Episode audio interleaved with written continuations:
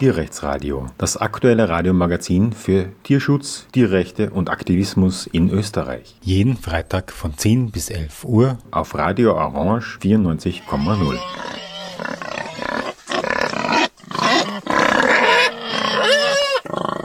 Willkommen zum Tierrechtsradio. Am 5. bis 7. Mai dieses Jahres 2023 hat in Zürich, soweit ich weiß, der erste große bundesweite Tierrechtskongress in der Schweiz stattgefunden. Wir haben ja in Österreich ähm, eigentlich schon den ersten, glaube ich, 1889 gehabt. Vielleicht gibt's Kongresse dieser Art in der Schweiz auch schon früher. Und dann noch einmal, glaube ich, 1927 ungefähr. Aber die zweite Welle, also der Tierrechtsbewegung um äh, 2000 herum, da gab es 2002 bei uns in Österreich den ersten Kongress. In der Schweiz ähm, wusste man gar nichts davon. Die Bewegungen sind gar nicht besonders äh, verbunden, muss man sagen. Aber jedenfalls äh, dürfte es so sein, dass äh, jetzt hier doch ein Kongress stattgefunden hat, der sich in eine sehr, sehr ähnliche Richtung wie der in Österreich entwickelt. Und ich habe mit einem Schweizer Teilnehmer, der auch einen Workshop oder eine Veranstaltung dort gemacht hat, über den Kongress gesprochen. Ja, ich spreche jetzt mit Daniel aus der Schweiz, der die ganze Zeit bei der Tagung oder bei dem Kongress in Zürich, glaube ich, dabei war. Ja, danke, dass du dir die Zeit nimmst. Ähm, kannst du dich vielleicht ganz kurz vorstellen, inwiefern du aktiv bist und warum du dich für, dieses, für diesen Kongress interessiert hast? Ja, hallo, freut mich hier zu sein. Also mein Name ist Daniel bzw. Soja the Cow. Die meisten Leute kennen mich als Soja the Cow. Ja, ich bin Künstler und äh, Aktivist für Tierrechte und auch fürs, fürs Klima. Ähm, hauptsächlich arbeite ich als ähm, Drag-Kuh, die heißt Soya the Cow. Das ist so eine Kunstfigur, mit der trete ich auf in Theatern, aber auch an Protesten, mache Ausstellungen, wo es immer um, um die Ausbeutung der Tiere geht. Und ich versuche das so mit, mit künstlerischen Mitteln zu thematisieren und in die Gesellschaft zu bringen. Und ich war dabei am Tierrechtskongress, weil es einfach eine tolle Gelegenheit war, ganz viel zu lernen und spannende Geschichten zu hören und Inputs zu kriegen. Aber auch, ich habe da auch ein Konzert gemacht als Soya the Cow. Okay, dann ähm, erzähl uns mal so overall, was war dein Eindruck von dem Kongress? Ähm, wie viele Leute waren dort? Wie sehr hat das die Bewegung repräsentiert? Ja, es waren unterschiedlich. Es gab eigentlich immer zwei parallel laufende Veranstaltungen, also Workshops oder äh, Vorträge. Ich würde sagen, es waren so immer, die waren eigentlich alle gut besucht, zwischen 20 und 80 Leuten so pro Vortrag. Das ist jetzt eine, eine grobe Einschätzung. Ähm, und es war einfach sehr schön, diese geballte Ladung von Wissen zu, zu, zu spüren. Es gab Vorträge über, ähm, über zum Beispiel Mitspracherecht in der Erziehung von Hunden und Vorträge über äh, Theories of Change, also wie wir eine äh, tierleidfreie Gesellschaft hinbekommen und wie wir diesen Weg gehen können. Es waren unglaublich viele spannende Inputs, Diskussionen über Tierwürde, ähm, über Tauben habe ich viel gelernt. Also es war einfach toll zu merken, dass da ganz viele Menschen in verschiedensten Gesellschaftsbereichen sich mit diesen Themen befassen und, und wir uns als Bewegung zusammenrücken. Das war echt für mich eine große Freude, weil ich zum Teil diese Leute kannte von, von Social Media oder mal ein Buch gelesen hatte oder übers Buch gelesen hatte, ohne die Zeit zu haben, das Buch zu lesen. Und plötzlich kann man dann so von, von einer Philosophin in 40 Minuten die, von ihrem Wissen lernen. War das international oder ziemlich schweizzentriert. Also es war deutschsprachig, insofern war das, würde ich sagen, hauptsächlich die deutsche Schweiz, aber auch viele auch Gäste aus Österreich und aus Deutschland, die Vorträge gemacht hatten oder auch extra angereist waren. Also zum Beispiel äh, Timo Stamberger, der als äh, Fotograf und Künstler Recherchen gemacht hat in Tierfabriken und Ställen und er hat über, über seine Arbeit gesprochen oder auch ähm, aus Österreich die Ann-Kathrin Freude war dabei.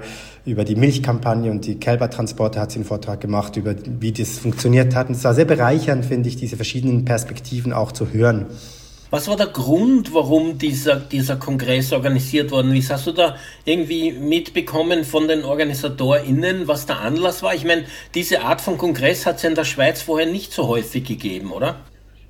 Das hat es so noch gar nie gegeben in dieser Form und ähm, das ist Tier im Fokus. Diese Organisation hat es äh, in die Wege geleitet und ich finde auch, die haben das echt toll gemacht. Ich glaube, es kam insgesamt ein bisschen aus der Erfahrung von der Massentierhaltungsinitiative. Also wir hatten diese nationale Abstimmung, ähm, ich weiß jetzt nicht mehr, wann genau das war, vor ein bisschen mehr als einem Jahr, würde ich sagen. Und da haben sich ganz viele Gruppierungen zusammengetan, also auch verschiedenste Organisationen, die politische Wege machen, die Aufklärungsarbeit machen, äh, Medienschaffende, aber auch äh, Organisationen wie Greenpeace oder eben Sentence Politics, Animal Rights Switzerland und haben da versucht, äh, dieses politische Thema durch die Initiative wirklich ins Herz der Gesellschaft zu, zu bringen. Und die ganze Schweiz hat über Massentierhaltung gesprochen. Äh, ist leider nicht durchgekommen. Also die Mehrheit hat sich nicht dafür ausgesprochen, aber ich glaube, diese Dynamik, dass man, wenn man sich zusammentut, dass wir da viel mehr erreichen können und auch plötzlich einfach die, die politische Agenda mitbestimmen können, diese Erfahrung kann ich mir vorstellen, dass das die Tier im Fokus motiviert hat, diese, dieses Zusammenkommen weiter zu fördern. Verstehe ich dich so richtig, dass diese Volksabstimmung, die Massentierhaltungsinitiative, dass die eine Art Auslöser war für ein Zusammenrücken der Bewegung, sodass man jetzt von einer schweizweiten Tierrechtsbewegung sprechen kann? Es gibt natürlich auch jetzt noch äh, unterschiedliche Ansätze, unterschiedliche Haltungen. Gewisse Leute sind wirklich radikal nur für Tierbefreiung. Andere sagen, es lohnt sich auch schon, wenn wir kleine Fortschritte machen in der Tierhaltung. Ich glaube, da gibt es nach wie vor Unterschiede. Die sind auch wichtig aber dass es so ein Gefühl gibt, dass wir zusammen viel mehr erreichen können. Ich glaube, ja, das ist auf jeden Fall passiert. Ähm, und aber auch dieses dieses Bedürfnis, also die, die Klimakrise, Biodiversitätskrise, wir wissen da, wir dürfen auch keine Zeit verlieren und das Leid der Tiere wird auch nicht kleiner, wenn wir einfach untätig und äh, frustriert warten. Insofern ist halt nach dieser Initiative auch gleich wieder wichtig, mit den nächsten politischen Ideen zu kommen, gesellschaftliche Arbeit zu machen, Medienarbeit zu machen, äh, Menschen zu überzeugen. Wir versuchen das alle auf unsere Art und Weise. Ich vor allem über die Kunst, ähm, andere eben über Pädagogik oder über Kampagnen und da zu merken, auch die ganze Vielfalt von Strategien und Taktiken, das hat mich wirklich sehr inspiriert. War der Schwerpunkt, das klingt jetzt so, dieses Kongresses auf politischer Arbeit oder eher auf philosophischem? Und wenn ja, gab es so einen Common Sense wie ähm, Voraussetzung Veganismus, Voraussetzung, wir wollen eine Tierrechte auch letztendlich wirklich erreichen? Oder ist das breiter gefächert gewesen? Also es waren vielleicht die Veranstaltungen, die ich ausgesucht hatte. Das gibt, es gab aber auch sicherlich andere. Ich glaube, das hat auch ein bisschen mit meinen Interessen und Präferenzen zu tun. Insgesamt aber glaube ich schon, dass so ein bisschen der Konsens, was ich gespürt habe, ganz viele Leute beschäftigen sich wirklich mit den, mit den Fragen, wie wir als Bewegung weiterkommen. Das ist, das ist also nicht einfach nur so ein, sagen wir mal, Natürlich ist es super, wenn wir Outreach machen und Gespräche führen mit Individuen, aber es braucht letztlich einen politischen Weg und es braucht eine, eine Strategie, wie wir diese großen gesellschaftlichen Veränderungen hinbekommen. Und da glaube ich schon, dass der, der Schwerpunkt äh, auf, so ein, auf diesem Weg äh, oder auf solchen auf dieser gemeinsamen Suche. Also wie schaffen wir das, äh, eine Mehrheit der Gesellschaft zu überzeugen, dass wir mit den Tierfabriken, mit, den, mit der Nutztierhaltung, so wie wir sie kennen, einfach aufhören müssen? Jetzt ähm, kann man solche politischen Fortschritte verschieden aufziehen. Ähm, man kann es natürlich einerseits abolitionistisch aufziehen, man kann es reformistisch aufziehen, man kann Reformen wollen, die Gesetze betreffen, oder man kann Reformen wollen, die den Handel betreffen oder einzelne Firmen betreffen. Wo war der Schwerpunkt ähm, in diesem Kongress? Gibt es da eine, eine, eine Übereinstimmung in der Bewegung oder einen Schwerpunkt, den die schweizweite Tierrechtsbewegung setzt? Ich hatte schon das Gefühl, dass eigentlich die, die Absicht war, alle Instanzen zu berücksichtigen. Also es gab äh, äh, von, von Sarah Heiligtag vom Hofnarr äh, einen Vortrag über die Transformation, wo es darum geht, Landwirtschaftsbetriebe beim Umsteigen zu begleiten. Es gab auch jemand, ähm, der hat über Investments gesprochen, also wie die Gelder anders verteilt werden können von, von vermögenden Organisationen oder Individuen. Also ich glaube auch, und dann Distribution. Äh, ich, ich würde nicht sagen, dass es nur das Politische ist. Ich glaube, das es war eher die Bemühung, dieses ganze Wechselwirkungssystem zu verstehen und sich fast ein bisschen reinzuhacken. Also wie kann man dieses, auch das politische System der Schweiz nutzen mit der direkten Demokratie, aber eben auch all diese verschiedenen Aspekte, die Gesellschaft letztlich formen, ähm, für unsere Bewegung nützlich machen. Eine Frage wäre noch für mich, wie die ähm, thematischen Schwerpunkte waren. Ähm, ging es da in erster Linie um Nutztierhaltung oder ging es da auch um Tierversuche, Zirkus, Jagd? Wie breit gefächert war hier die Thematik und wo liegt der Schwerpunkt dort? Es war sehr breit gefächert. Es gab auch eben, es ging auch um Jagd, um Tierversuche. Da gibt es auch eine Initiative, die jetzt zum zweiten Mal ähm, in Angriff genommen wird. Es ging aber auch dann um Themen wie Intersektionalität, also wie zum Beispiel andere Unterdrückungsformen auch innerhalb der Tierrechtsbewegung mitgedacht werden können. Ähm, also ich würde sagen, es war schon sehr breit gefächert. Es ging auch um vegane Ernährung für Hunde und Katzen. Es gab wirklich sehr, sehr verschiedene Positionen und Inputs. Ähm, da würde ich sagen, Lettuce war echt, ich glaube nicht, dass man sagen kann, dass das auch so mit einem klaren Fokus war, aber das Zusammenführen insgesamt, da habe ich schon das Gefühl, da es gibt wie eine neue Entwicklung. Also wir, wir begreifen auch, dass wir als Bewegung strategisch vorgehen müssen und wollen.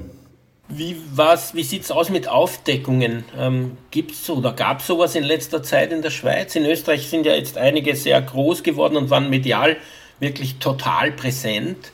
Ähm, wie schaut das aus mit Aufdeckungen in der Schweiz und sind die auf dem Kongress vorgestellt worden? Da gab es auch ähm, mehrere Referate diesbezüglich. Ich habe die leider verpasst, weil ich mich für meinen Auftritt in Drag-Q-Make-up äh, verkleiden musste.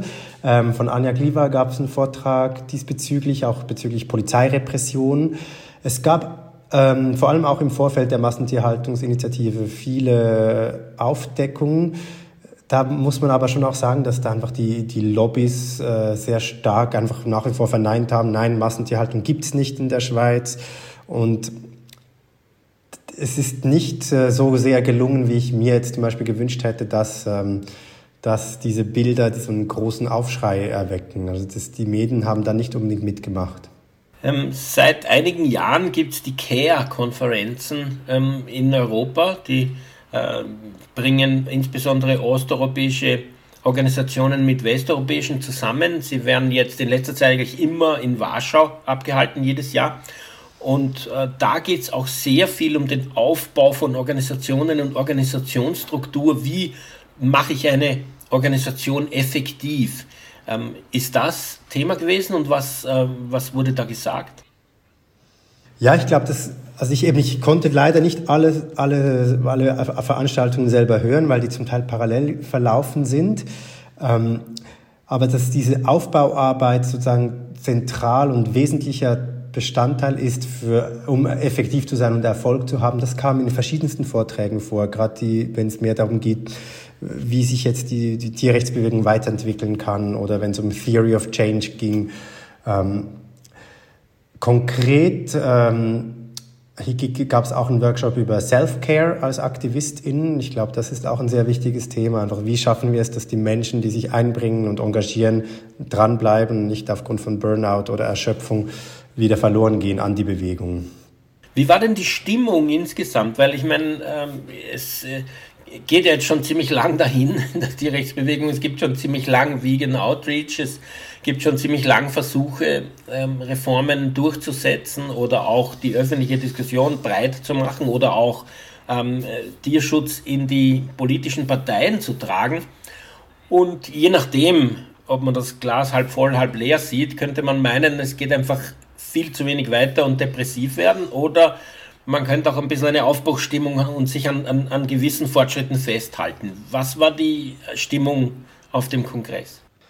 Es gab viele ähm, Inputs von Vortragenden, die schon auch eine gewisse Hoffnung gemacht haben, eben wenn es um erfolgreiche Kampagnen ging oder auch eben um vielleicht unsichtbare Gewinne, die nicht, ähm, na eben diese Massentierhaltungsinitiative als Beispiel, sie wurde nicht gewonnen, aber wir haben jetzt eine der großen Parteien in der Schweiz, die die ist klar in ihrem Parteiprogramm gesagt hat, dass alle Tiere Grundrechte besitzen sollten. Und das ist eigentlich ist noch sehr ungenau formuliert, aber es ist was, worauf wir uns dann in den folgenden Kämpfen beziehen können. Und ich fand es eigentlich für mich persönlich sehr erhebend und äh, motivierend zu sehen, einfach wie viele schlaue, motivierte Köpfe mit Herzblut an diesen verschiedensten Themen dran sind egal ob es eben um Tauben geht oder um ähm, Tierversuche. Es gab einfach ganz, ganz viele spannende Menschen und spannendes Wissen, das geteilt wurde. Und ich glaube schon, dass das gemeinsame Erleben davon uns stärkt, dass wir uns nicht vereinzelt vorkommen. Wird es den Kongress wiedergeben? Wenn ja, in einem, in zwei, in drei Jahren? Das hoffe ich sehr, das müsste aber müsste Tier im Fokus beantworten. Oder vielleicht braucht es dann auch andere Organisationen, die mit, mit, mit initiieren. Ähm, aber ich hoffe es sehr. Ja, vielen Dank. Vielen Dank für diesen Bericht und für die Einsicht, wie sehr du gerne. das aus der Schweizer Sicht sozusagen gesehen hast mit diesem Kongress. Dem ersten dieser Art offenbar in der Schweiz. Sehr gerne. Vielen Dank und schöne Grüße. So, ja. Schöne Grüße in die Schweiz. Schönen Abend wünsche ich. Einen schönen Abend. Tschüss. Im Tierrechtsradio heute sprechen wir über den ersten Schweizer bundesweiten Tierrechtskongress vom 5. bis 7. Mai 2023 und mit mir im Studio ist unser rasende Reporter für Tierrechtskongresse. Ich glaube, er besucht alle, die es in Europa gibt, der Georg. Hallo. Ja, hallo Martin. Ich glaube, heuer wird wirklich mein Rekordjahr mit insgesamt vier Kongressen, die ich besuchen werde. Vier Kongressen zu Tierrechten in Europa ist ja auch eine gewisse Leistung. Ähm, Äh, du hast den in Österreich besucht, jetzt den in der Schweiz, ähnliche Länder, ähnlich ähm, alpin, vielleicht auch ein ähnliches Verständnis für Tiere. Die einen allerdings nicht in der EU, die anderen schon. Vielleicht macht das einen Unterschied. Was, wie würdest du jetzt so salopp zusammengefasst den Unterschied zwischen dem Wiener und dem Züricher Kongress machen? Ich glaube, beim Züricher Kongress waren noch mehr Leute, die direkt aus der Tierrechtsbewegung sind, weil es gibt nicht einen Verein jetzt wie den VGD, der, der schon größer geworden ist und der sehr viel bündelt, sondern es gibt sehr viele Vereine, aber dadurch gibt es auch vielleicht mehr Leute, die dann direkt von Tierrechten etwas sagen können. In Österreich habe ich es immer als Stärke gefunden, dass sehr viele Leute zum Thema Tierrechte etwas sagen, die aber gar nicht jetzt arbeitsmäßig bei Tierrechten sind, also die, die aus der Wissenschaft kommen, die irgendwie aus der, aus der Ethik kommen. Also Österreich war mehr akademisch so gesehen. Und es gab zwar in der Schweiz auch viel Akademisches, aber fast alle von diesen Leuten waren auch selber dann auch Aktivistinnen. Während in Österreich waren auch viele, die quasi jetzt den Beitrag leisten, aber so tagesweise nicht wirklich Tierrechtsaktivistinnen sind in dem klassischen Sinne.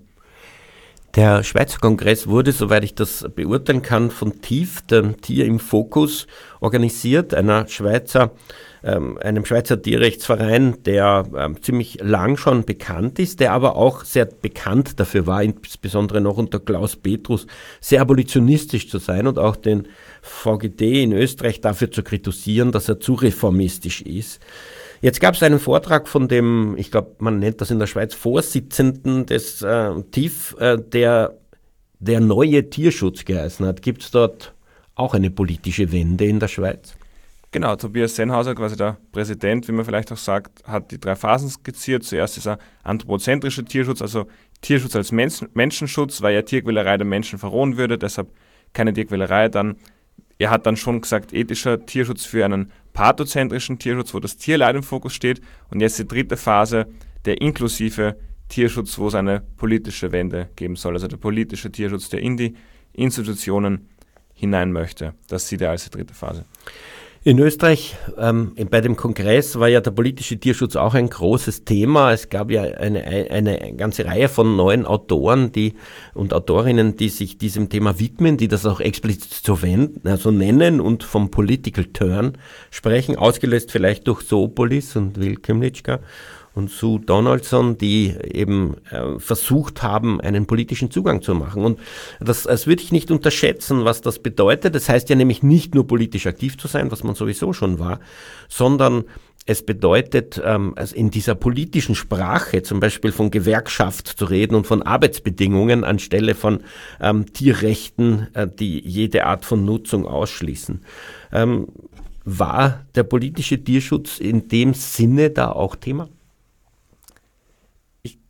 Hm, ich, mir war gar nicht so bewusst, dass es zwei Sachen sind. Das ist, ich glaube, da wurde schon auch oft gemeint, politischer Tierschutz, der dann heißt, dass es Rechte geben wird, die auch in einem Rechtsstaat durchgesetzt werden und die dann schon auch Grundrechte sind. Also ich habe schon eher dieses Grundrechtmodell da vernommen als so ein Arbeitskampfmodell. Wie ist das? Ähm, es gibt in allen größeren sozialen Bewegungen diese Diskrepanzen. Ähm, die ich äh, jetzt eben da auch ansprechen würde, gern, wie das in der Schweiz sich widerspiegelt in diesem Kongress. Und eine der ist der Unterschied oder das, wenn man so will, die Gegensätze, die nicht welche sein müssen, zwischen Praxis, also Aktivismus versus Theoriearbeit. Ähm, es gab Phasen in Österreich, wo man, und das ist vielleicht ähm, eben in der zweiten Welle der Tierrechtsbewegung verständlich, wenn die neu ist, ähm, dass man da eben einen theoretischen Aufbau zuerst einmal liefern will. Es gab jedenfalls Theoriearbeit, die sich dann oft in äh, Details verzettelt hat und dann dieser klassische äh, Witz da äh, wahr wurde, nämlich dass, ähm, was weiß ich, drei TierrechtlerInnen fünf Parteien gründen, die sich zerstreiten oder fünf Vereine. Wie hat ähm, sich das jetzt in der Schweiz gezeigt? Äh, Praxis, Aktivismus versus Theoriearbeit im ähm, dem ähm, Präsentation auf diesem Kongress? Also ich glaube, es ging quasi sehr viel um Theorie als Grundlage für die Praxis. Also zum Beispiel, es war ja auch Markus Wild da, der eigentlich ja, Philosophie ist, dann war auch jemand, der bei ihm an der Uni ist, der auch meinte, ja, er kommt eigentlich aus der sehr philosophischen Ecke, aber es wird ihm immer wichtiger, eine Philosophie zu betreiben, die auch wirklich dann Werkzeuge liefert, um aus dieser Kammer rauszukommen, dann wirklich für die Praxis. Während der Tobias Sennhauser hat auch irgendwann mal Philosophie studiert, war jetzt sehr lange in der Praxis und wollte nach dieser Initiative, Massendeltungsinitiative, mal wieder philosophischer werden. Also dieses philosophische Schwang ist ja mit, aber doch auch mit dem Fokus auf dem Praktischen. Es gab jetzt nicht diese rein philosophischen Vorträge, wo gar nichts war von praktischer oder gesellschaftlicher Relevanz. Das, das gab es nicht. Ich würde sagen, Kongresse vor 20 Jahren, oder denke ich an Berlin 2000 zum Beispiel, waren wahrscheinlich mehrheitlich Theorievorträge, die noch dazu äh, auf der Intersektionalität beruht haben, wo man halt ähm, sehr viel über Sexismus und über Rassismus und über Ausländerfeindlichkeit und so spricht und den Tierschutz oder die Tierrechtsbewegung da ein bisschen integriert. Aber es war, man, man konnte jedenfalls den Eindruck gewinnen, dass es da jetzt nicht konkret darum geht, wie ähm, setze die Rechte in der Gesellschaft um, sondern es war mehr so ein Einbetten in die ganzen Ausbeutungsverhältnisse, die man sich sonst so ausdenken kann. Ähm, ist das noch thematisch ähm, ein, äh, ein wesentlicher Punkt in der Schweiz gewesen? Ja, es gab schon einige Vorträge zum Thema Intersektionalität, aber es gab auch sehr viele sehr konkrete Einzelvorträge und ich glaube, Zoopolis winkt wirklich sehr mit. Es gab auch einen Vortrag eben von Markus Wild zur, zur Revolution und was für Arten von Revolutionen gibt und, und, um, und ob quasi so eine klassische politische Revolution das Mittel ist, um Tierrechte zu erreichen, das hat er eben verneint. Aber es ging zum Beispiel auch um diese Transformation, wo es ja auch darum geht, wie leben Tiere mit Menschen zusammen und welche Rolle haben diese Tiere, nachdem sie nicht mehr ausgebeutet werden. Es wurde auch gesprochen von der postletalen Landwirtschaft, also eine Landwirtschaft, wo vielleicht Tiere noch vorkommen, weil sie vielleicht noch da sind und weil ihre Ausscheidungen verwendet werden, aber wo sie auf jeden Fall nicht getötet werden. Dann gab es noch einen Vortrag, den ich verpasst hatte, der war zum Thema Stadttauben, der auch gesagt hat, ähm, der hat sich Stadttauben aus der Sicht von Zoopolis angeschaut, quasi Tauben als Labor für eine Multispezies-Gesellschaft. Also die Ideen von Zoopolis, auch wenn vielleicht das Buch gar nicht so viele gelesen haben, leben bis heute fort und werden immer konkreter ausgestaltet, habe ich das Gefühl mein Eindruck ist auch, dass das eine wirkliche Wende eingeleitet hat, dieses Buch, dass also man beginnt, sich konkret zu überlegen, wie eigentlich so eine Gesellschaft aussehen kann, anstelle, dass man halt einfach nur Tiere und Menschen apartheidmäßig so voneinander trennt, dass die einen die anderen nicht mehr ausbeuten können. Ähm, ein alter Klassiker bei ähm, äh, Bewegungen, sozialen Bewegungen, aber natürlich auch ähm, Befreiungsbewegungen, und da würde ich schon die Tierrechtsbewegung auch subsumieren, ist das Spannungsfeld Reform versus Positive Campaigning oder Abolitionismus, also der Unterschied zwischen ähm, den Vier-Augen-Gesprächen, wenn man so will, um Einzelpersonen für die Idee zu gewinnen, dass sie sich grundsätzlich sozusagen innerlich anschließen und ähm, jegliche Art von Tiernutzung beenden, versus der kompromissbereiten Reform, die auch pragmatisch gesehen wird, wo man sich sozusagen in den Morast der Tagespolitik begibt, um aber auch in der Praxis wirklich jetzt schon gesellschaftsweite Veränderungen zu erreichen.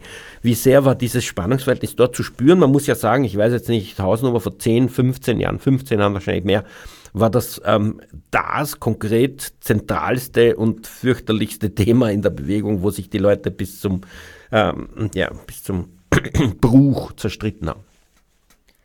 Also es gab ja, weiß nicht, Dutzende Vorträge, aber zu klassischem Vegan Outreach gab es keinen einzigen Vortrag. Also das, das Thema kam quasi nicht vor. Es gab fast, zumindest wenn man sich die Vorträge anschaut, fast einen Konsens, dass es ums Institutionelle geht. Und quasi selbst wenn man abolitionistisch ist, äh, ist meine Methode weniger dieser 1 zu 1 Outreach, sondern trotzdem das Strukturelle. Also wenn ich quasi abolitionistisch strukturell arbeiten will, bereite ich vorher den Boden strukturell, stärke die Organisation, um dann später das institutionell durchzusetzen.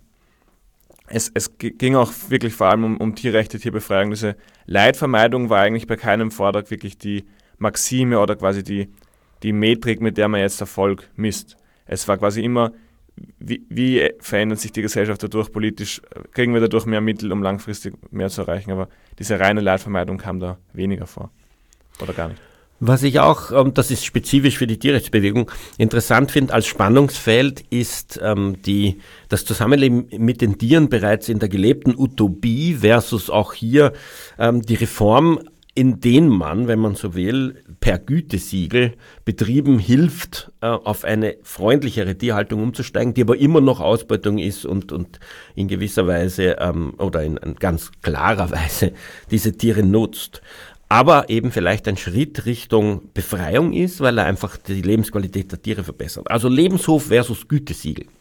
Um, so ganz klassische reformistische Arbeit war da nicht. Also ein Verein, der jetzt eins zu eins wieder VGD das macht, war da nicht da, aber man könnte die Massentierhaltungsinitiative als Beispiel nehmen. Da waren natürlich Tierschutzorgas dabei, Tierrechtsorgas, auch die Umweltbewegung, Teile der Klimabewegung, aber auch Bauernverbände. Also der Demeter-Verband war dabei und drei andere Bauernverbände. Und der Initiant hat gesagt, dass das beste Kampagnenvideo mit äh, 500.000 Klicks war von einem Landwirt. Einem Landwirt, der gesagt hat, ja, ich bin Biobauer, aber ich, ich, ich finde, wir müssen da etwas machen gegen diese Massentierhaltung. Und ich glaube, das hätte es vor fünf oder zehn Jahren in der Schweiz auch nicht gegeben, dass man einerseits die, einen Verein der Animal Rights Switzerland heiß dabei hat und im TM Focus, der, wie du gesagt hast, wahrscheinlich abolitionistischer ist als der VGT, aber dann auch Biobauernverbände und die gemeinsam gegen die Massentierhaltung kämpfen. Also das fand ich schon so eindrucksvoll, dass dieser Bogen da gespannt wurde. Stichwort, ähm, dass die Tiernutzung und die die Rechtsseite eine gemeinsame Initiative hat. Ich würde gerne die Hörer und Hörerinnen erinnern und auch dazu auffordern, zu unterschreiben. Es gibt ein neues Volksbegehren Bundes, zum Bund, also einem Bundesjagdgesetz, das eben den Versuch unternimmt, die Jagd auf die ähm, Basis von Ökologie und Tierschutz zu stellen, also dass nur noch nach ökologischen Kriterien gejagt werden darf im öffentlichen Interesse und nicht als Spaß für den einzelnen Menschen und ähm, das nur eben nach eben Tierschutzvorgaben. Dieses Volksbegehren äh, kann man ab jetzt schon unterschreiben. Unterstützungserklärungen abgeben und äh, alle Informationen dazu und die 14 zentralen Forderungen findet man unter bundesjagdgesetz.at. Das fand ich auch interessant, im, im Vortrag von Markus Wild wurde dieses Volksbegehren schon erwähnt. Und das war mir vorher nicht bewusst, aber es gibt eigentlich sehr viele Parallelen zwischen der Massentierhaltungsinitiative in der Schweiz und dem Bundesjagdgesetz Volksbegehren.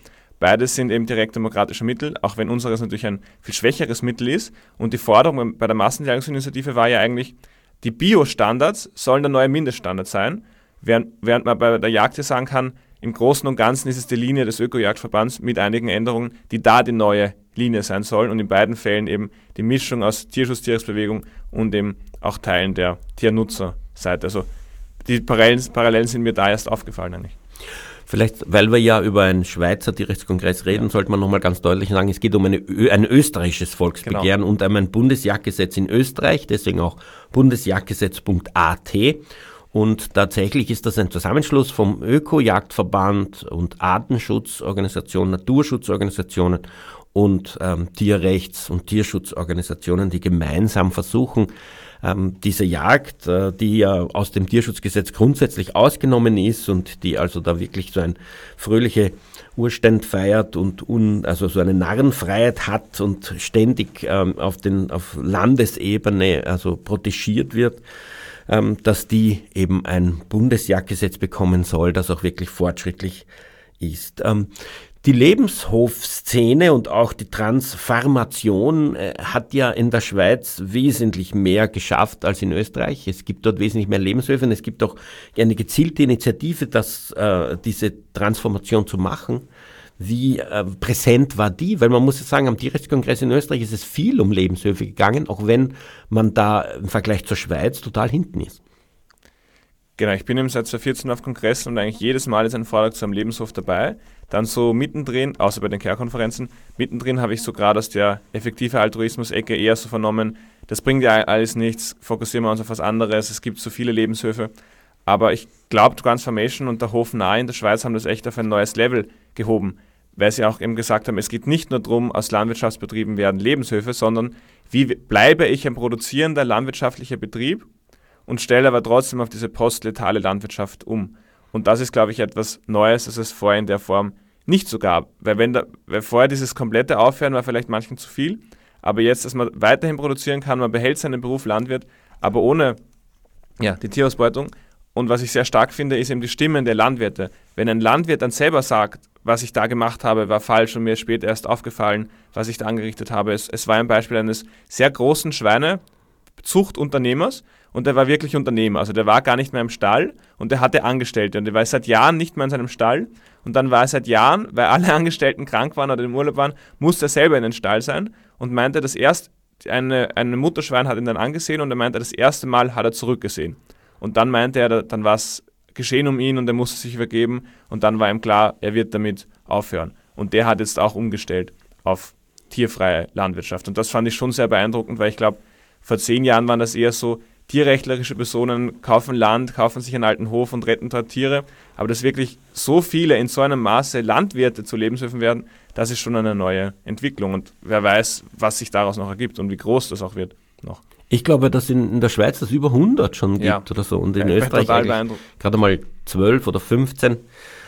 Also da ist offensichtlich sehr viel mehr los. Umgekehrt allerdings äh, mit Gütesiegel nicht. In Österreich kämpft man gerade darum, dass es halt eine Haltungskennzeichnung gibt. Es gibt äh, auch sehr viel äh, tierschutzseitige Initiativen, Gütesiegel zu etablieren, sehr viel verhandeln mit den Supermärkten, ähm, sehr viele Gespräche auch mit den Betrieben selbst, nicht umzustellen auf einen Lebenshof, sondern umzustellen auf eine deutlich bessere Haltung, wo als Mindestmaß die Tiere ins Freie kommen, aber trotzdem noch weit von Bio entfernt. Gibt es solche Initiativen überhaupt nicht in der Schweiz? Dazu wurde nichts gesagt. Nein, es wurde nur besprochen über die, die Schnittstelle, also dass manche Landwirte, die die Massentierhaltungsinitiative unterstützt haben, dass die vielleicht auch in dieses Transformation-Programm reinfallen werden oder sich das auch überlegen werden, weil sie sich im Rahmen der Initiative stärker damit beschäftigt haben. Aber so, so Zwischenschritte, Gütesiegel kam nicht vor. So eine Tierhaltungskennzeichnung gibt es ja in der Schweiz bereits.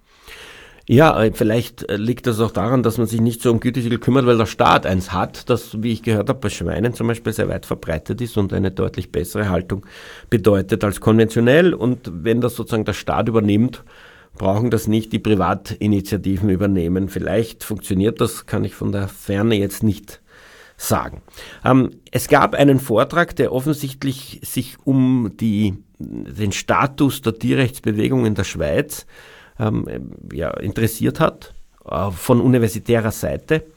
Ähm, in Österreich hatten wir den Tierschutzprozess, also da wurden wir sehr repressiv vom Staat verfolgt und das hat man versucht ähm, positiv zu interpretieren, indem man sagt, es gibt vier Stadien einer Bewegung. Zuerst wird man ignoriert, dann wird man verlacht, dann wird man gefürchtet, das ist der Moment des Tierschutzprozesses und unmittelbar dahinter kommt der Erfolg. Ähm, das ist natürlich simpel und nicht akademisch. Wie sieht die akademische Interpretation aus? Ist man wirklich unmittelbar vorm Erfolg? Genau, also der Nico Lange von der Uni Basel, der aber auch Tierrechtsaktivist von Animal Rights Switzerland ist, hat es in vier Phasen aufgeteilt. Die erste Phase ist die aktive Aufbauarbeit, die Movement-Building-Phase. Dann die zweite ist die Phase, wo man die, die Veränderungen der Umstände vorbereitet. Also alles, was man dann nachher braucht, für die wahre Veränderung schon vorbereitet. Das dritte ist dann quasi, wenn man diesen Schalter tatsächlich umlegt und das auch strukturell verankert, also nicht nur faktisch. Also zweite Phase ist eher faktisch, die dritte ist dann strukturell. Und die vierte ist dann eine Art Erinnerungskultur, dass man sagt, was wir getan haben mit den Tieren, waren falsch. Hier ist ein Schlachthofmuseum, hier ist ein Tierausbeutungsmuseum. Wir erinnern uns daran und es war falsch, sodass es nicht mehr wieder passiert. Und die Analyse war, dass wir noch in der ersten Phase sind vielleicht schon über der Hälfte der ersten Phase, aber immer noch in der ersten Phase.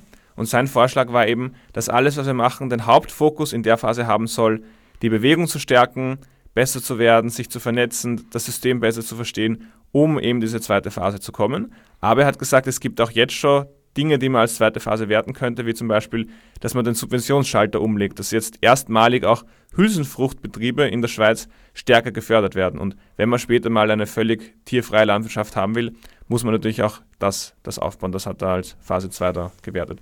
Und Phase 3 wäre dann zum Beispiel, wenn es eine große Initiative geben würde, wo dann das beschlossen wird, die, die Tierrechte. Das wäre für ihn dann die, die Phase 3.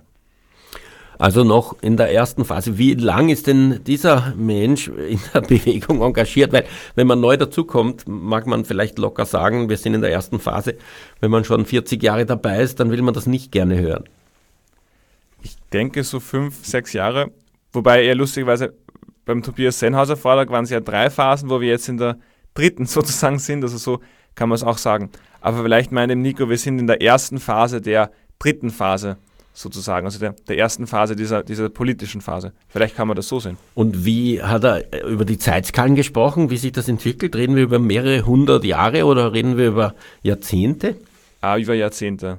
Seine Meinung nach, ja. ähm, man muss auch sagen, dass sich soziale Bewegungen, insbesondere Befreiungsbewegungen, es gibt ja so eine sehr tiefgehende Analyse auch im Tierrechtsbereich über die Befreiung der Sklaverei. Ähm, da, die, diese Entwicklung ist eigentlich kaum linear. Auch wenn ich zum Beispiel an die Friedensbewegung denke, ähm, wie Bertha von Suttner und so alles um 1900, äh, Waffen nieder, auch den Friedensnobelpreis geschaffen und dann kam der Erste Weltkrieg und dann der Zweite Weltkrieg. Also da gibt's ja wahnsinnige Rückschläge. Ähm, dann ist es mit diesem EU-Projekt, das ich tatsächlich für ein ziemlich gutes Friedensprojekt halte, ähm, positiv weitergegangen und es gab viel Frieden in Europa, außer natürlich das, die Auflösung von Jugoslawien und so. Mhm.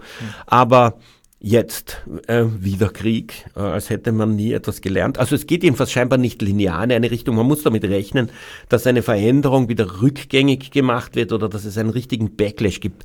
Im, in der Bewegung gegen die Sklaverei ja ganz extrem. Da gab es ja im, im 18. Jahrhundert offensichtlich noch relativ ähm, äh, zugängliche Personen und äh, man konnte Sklaverei ähm, kritisieren und dann gab's, ähm, ist es viel, viel brutaler geworden im, im 19. Jahrhundert.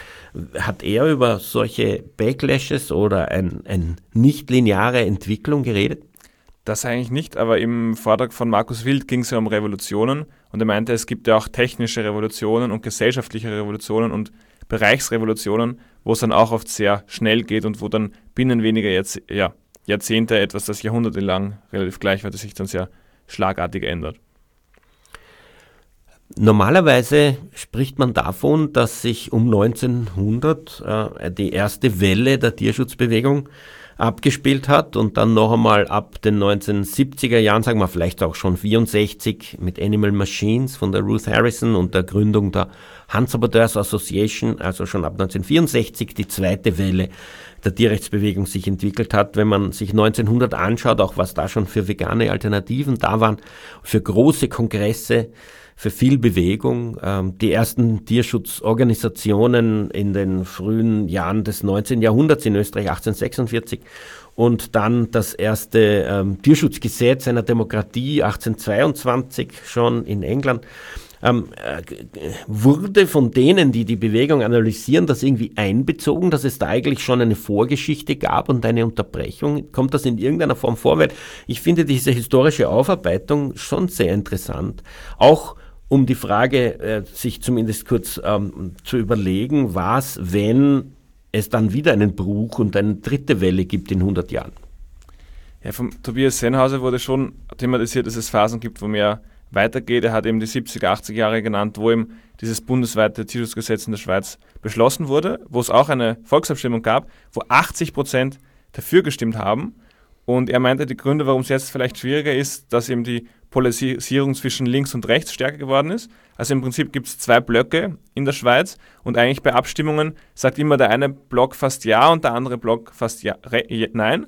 Und der, der rechte Block scheint der stärkere zu sein. Da gibt es diesen Land-Stadt- Bruch. Und der, der Landblock mobilisiert immer sehr stark, weil sie alle, wo die Landwirtschaft verändern sich wo sich die verändern soll, die verstehen die immer als Angriff auf ihre ländliche Lebensweise. Und die Fraktionsdisziplin ist stärker geworden. Also es ist jetzt schwieriger in den eigentlich rechten oder konservativen oder wirtschaftsliberalen Parteien da Leute zu finden, die, die auch für Tierschutz stimmen. Und das, deshalb hat Tobias Sennhauser jetzt eine Phase eigentlich identifiziert, wo, wo es weniger Änderungen gab.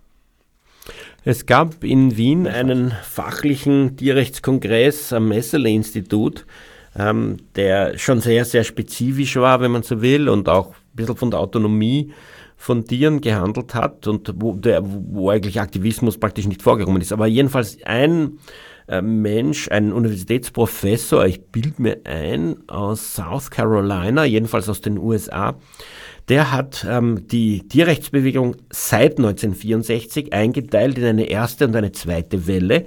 Die erste Welle bis etwa 2000, dominiert durch Tom Regan und Peter Singer und deren ähm, Zugang, eben Tierbefreiung, Tierrechte, ähm, mit einem sehr, wie er meint, äh, praxisfernen Konzept und einem äh, sehr aggressiven Vorgehen, so hat er das beschrieben.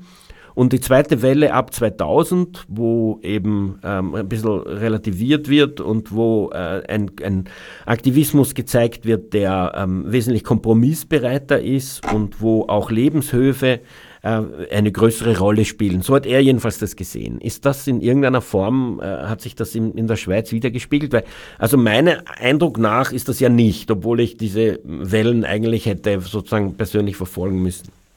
Vielleicht ist es eine sehr akademische Sicht, die da auch nicht wirklich geteilt wurde. Es gibt dann auch immer die, die Radikalitätsfrage oder vielleicht sogar die Gewaltfrage, darum ging es nicht. Also es hat jetzt niemand für sehr militante Aktionen plädiert. Das, das blieb also eigentlich bis auf einen Vortrag blieb es fast immer im, im rechtlichen Rahmen sozusagen. Es gab eben einen Vortrag von einer Aktivistin von Meet the Victims, wo man eben in die Bauernhöfe reingeht und dort drinnen bleibt und da eine, eine Besetzung macht. Die hat dann auch von sehr großer Repression berichtet. Bei den anderen ging es schon institutionell, schon, schon mit Druck, schon politisch, aber nicht, nicht wirklich ja, illegal sozusagen.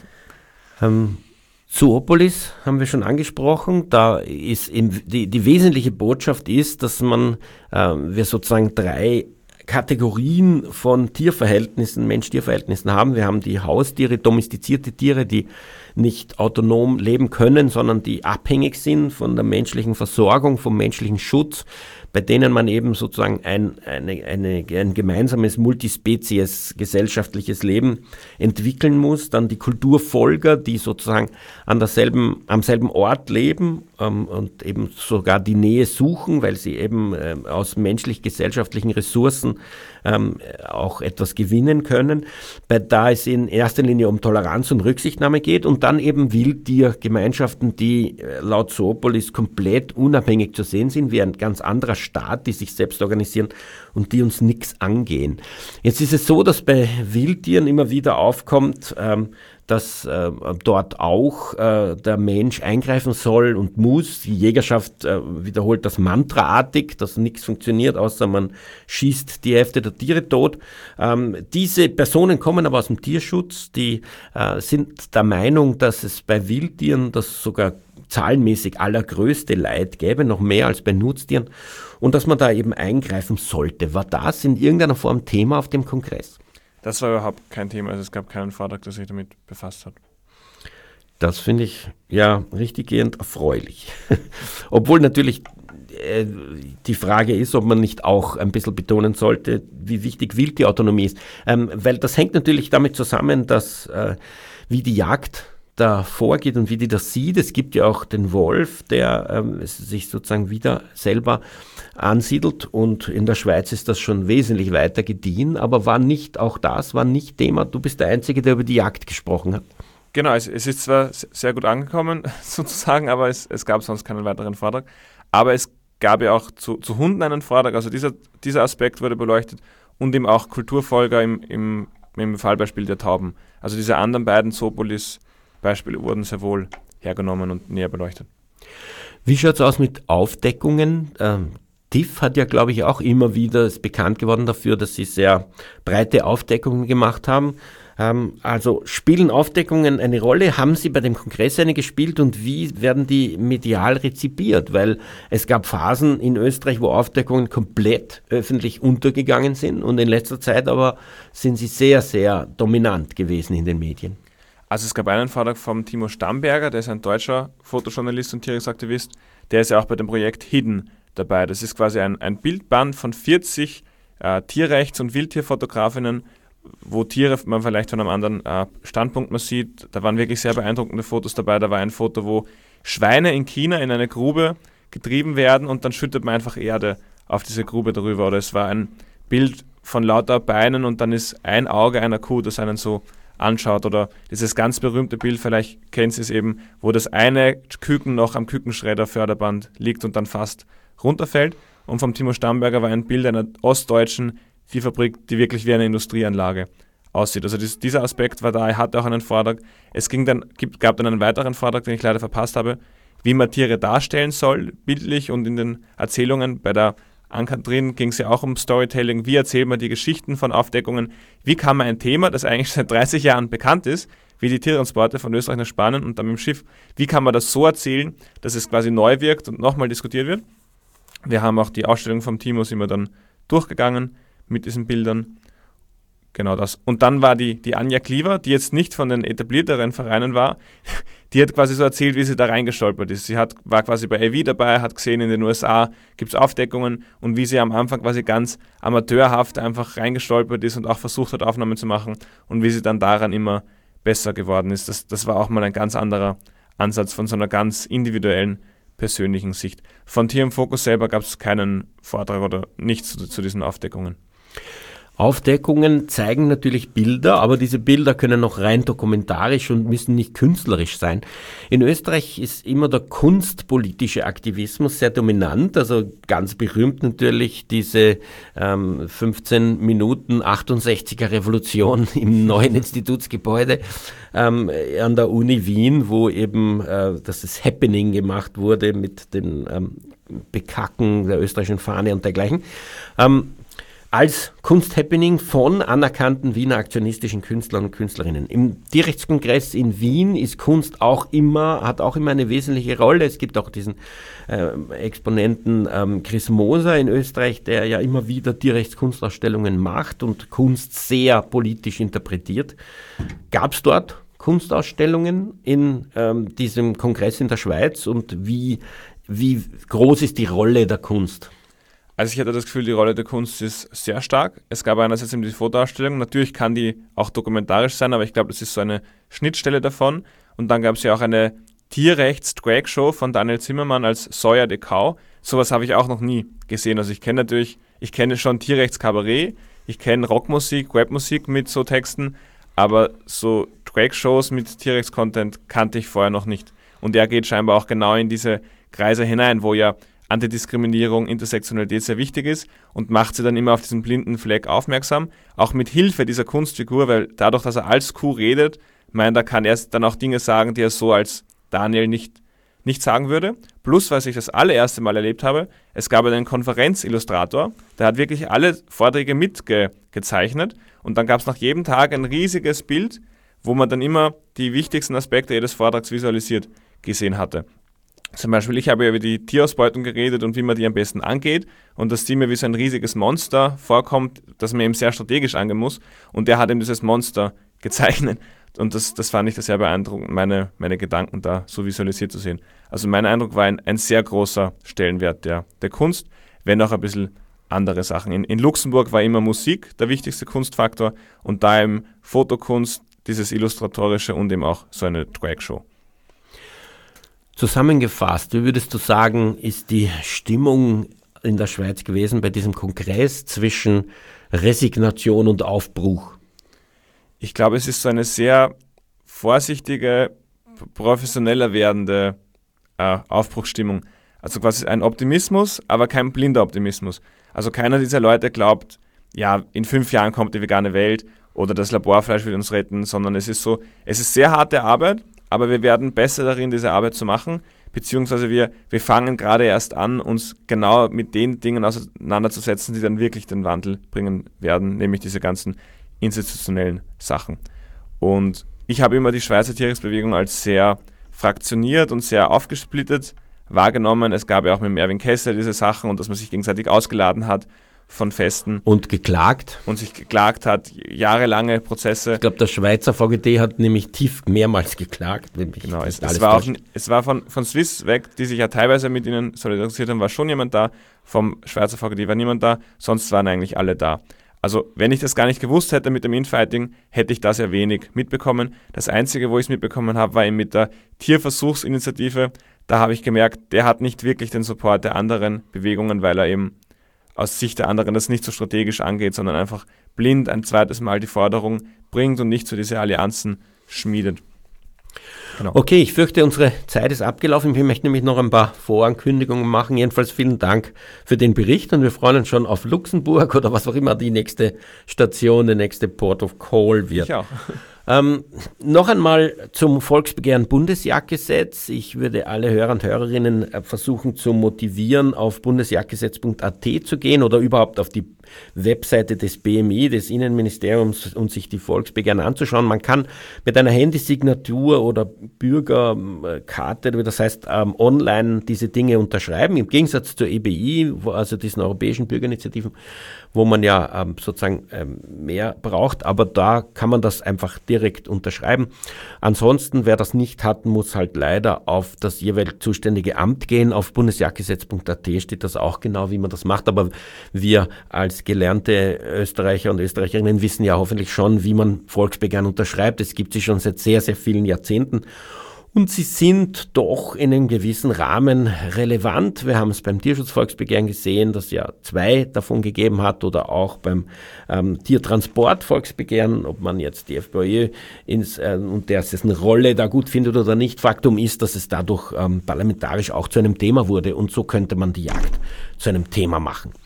Eine weitere Vorankündigung ist für den Mittwoch, den 17. Mai um 19 Uhr im Schikaneder Kino Margaretenstraße 24 in Wien wird der Film Unlocking the Cage gezeigt. Kostenloser Eintritt, danach Diskussion, ich glaube auch mit der Regisseurin. Es geht um ähm, den Versuch auf juristischer Ebene Rechte für Menschenaffen zu erreichen. Steve Weiss, der äh, Mensch, äh, der Jurist dahinter. Es gab auch in Österreich so eine Initiative mit dem äh, Schimpansenhirsel und ähm, da äh, gibt es also gewisse Parallelen. Jedenfalls ist das mit Sicherheit interessant, sich das anzuschauen. Und es ist natürlich die Frage, ähm, das ist keine politische, sondern eine juristische Initiative. Man versucht auf Basis der bestehenden Gesetze die Anerkennung der Personenrechte von zumindest einmal großen Menschenaffen zu erreichen. Und eine weitere Vorankündigung, das ist ein Vortrag am Donnerstag, dem 25. Mai 2023 im Sky Dome in der Schottenfeldgasse 29. Einlass 18.30 Uhr, beginnt um 19 Uhr zum Thema Wildtierautonomie oder Wildtiermanagement, ein Blick aus der Waldhütte auf den Wildnisinterventionalismus. Da geht es eben um eine gewisse Fraktion in der Tierschutz- und Tierrechtsbewegung, die ähm, ein intensives Wildtiermanagement betreiben will, weil Wildtiere eben so viel leiden würden. Und ähm, da äh, ja, soll sozusagen aus Sicht der Wildtiere ein bisschen eine Gegenthese formuliert werden wollen wollen Wildtiere überhaupt, dass jemand hinkommt und sie managt und ihnen sozusagen die Autonomie und die Freiheit nimmt, um dafür ihr Leid zu reduzieren? Eine in vieler Hinsicht relevante Frage. Von, äh, für die Sendung verantwortlich heute Martin Balluch. Tierrechtsradio, das aktuelle Radiomagazin für Tierschutz, Tierrechte und Aktivismus in Österreich. Jeden Freitag von 10 bis 11 Uhr auf Radio Orange 94,0.